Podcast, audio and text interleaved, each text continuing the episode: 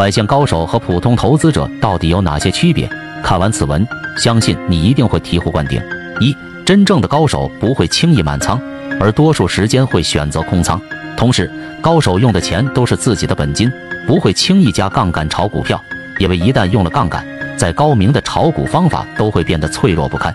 从表面上看，使用杠杆可以使你在短时间内有获得巨额财富的可能，但同样也可以让你在短时间内亏得倾家荡产。正如巴菲特所言，投资一定要有保本意识，本金都守不住，何谈投资呢？作为新股民，你可以对两融业务有所了解，你也可以熟知场外配资规则，这一切只作为知识的扩充，而不要轻易选择杠杆投资。二，短线高手不会轻易出手，就像一名优秀的狙击手，长期潜伏不动，等待敌军最有价值的人物在你眼前时一击命中。换句话，玩短线指的是持股时间相对较短。而不是频繁交易。既然决定交易，一定要选择最有把握的时刻，而这一时刻毕竟是少数，多数时间你需要用来观察和制定计划。而作为普通投资者，不要说空仓观望了，他们的空仓大部分是满仓割肉之后的空仓。这些人几乎天天都想操作，而且频繁换股。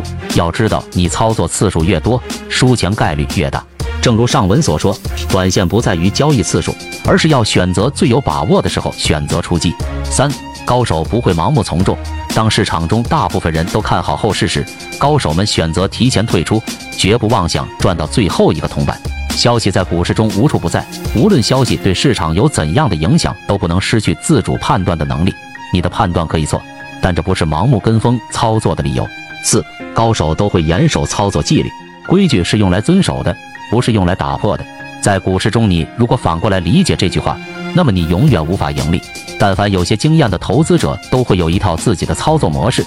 但是人和人的区别，很多时候并非在于谁的模式更优秀，而是谁能严格按照这套模式去执行。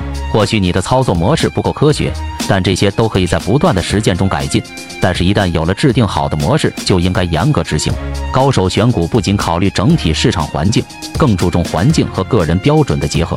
举个例子，当大盘不断上涨的时候，很多人都会抑制不住心中的贪婪，根本不在乎自己当初制定的计划，恨不得立马杀进去盈利。不得不说，这种情况的确是一种机会，市场的机会。